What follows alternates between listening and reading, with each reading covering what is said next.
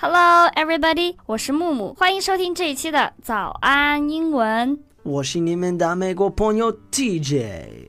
欢迎我们的美国朋友 TJ。今天呢，我们要说一说美国的酒吧。说到美国的酒吧呢，我们就会想到一个胡子拉碴的大叔举着一杯啤酒，嘴里嘟囔个不停。可是拜托，这些都是几个世纪前的老套情节了，好吗？如今我们的酒吧是怎样的呢？在美国，酒吧和夜店又有什么样的区别呢？今天我们就一起来聊一聊这个话题。TJ，what's the biggest differences between bars and clubs？clubs？Uh, bar is gonna be the place where you can get with friends and kind of get together, tell stories and jokes while having a few drinks. Maybe Yes. watch a game or talk to the bartender about your problems.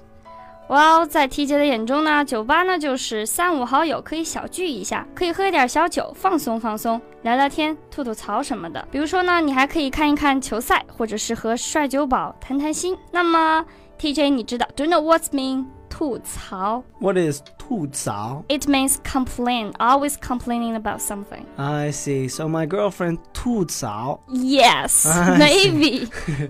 okay, now Now, a club, however, is a place where a bunch of douchey dudes try to get laid and, you know, with annoyingly loud music that I, I can't stand it.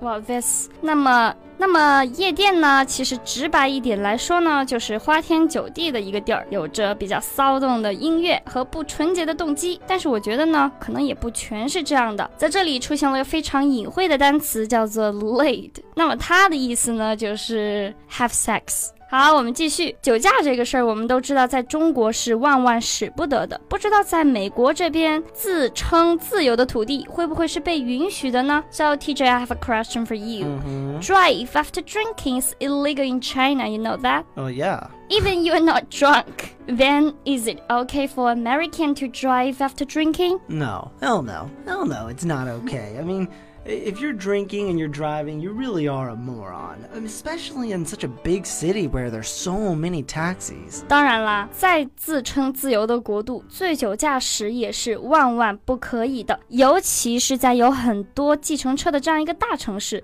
更是不被允许的。 Now, that being said, there is a limit to how drunk it can be. If you have, say, a beer and drive and get pulled over by a police officer, what they'll do is they'll check your alcohol level with what's called a breathalyzer. If you're under the limit for that state, you won't get a ticket.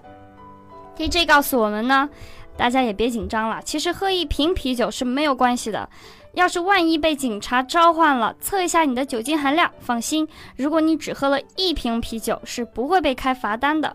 这里出现了一个非常好的单词，叫做 breathalyzer，它的意思呢就是体内酒量测定器，也就是测你有没有醉酒驾驶的那个机器。那我们一起来读一遍吧，breathalyzer。今天呢，我和我们的美国朋友 TJ 聊了聊在美国酒吧和夜店的区别。如果你想在微信评论专区和我以及 TJ 一起来互动，或者你想获得更多的英文学习笔记 TJ's 的中文，，yes，请微信搜索关注早安英文。That's great！那 TJ 刚刚说的就是，请微信搜索关注“早安英文”。好啦，虽然木木老师呢是很少去夜店的哈，但是还是会发现夜店的保安呢是特别多的，通常还是那种肌肉非常健硕的 man。但为什么在酒吧我们却很少看见保安呢？啊，其实我特别想知道保安在英文里面应该怎么来说呢？So TJ，how to say 保安 in English？呃，保安保安是 bouncers， bouncers。嗯，bouncers。那你知道 bouncers 在中文里面 how to say it in Chinese? 保安， Yes, that's great. 嗯哼。 Okay, now why do clubs have bouncers but bars don't? Well, because a bar is a place where people go to hang out. Yeah. You know, now a club is a place where people go to get shit faced. Wow, shit face. Why do they want to get drunk? It sounds dangerous for young ladies. Maybe a little. Have you ever had to deal with a drunk 22 year old who thinks he's being disrespectful? It's awful. That's why we pay people to deal with it for us.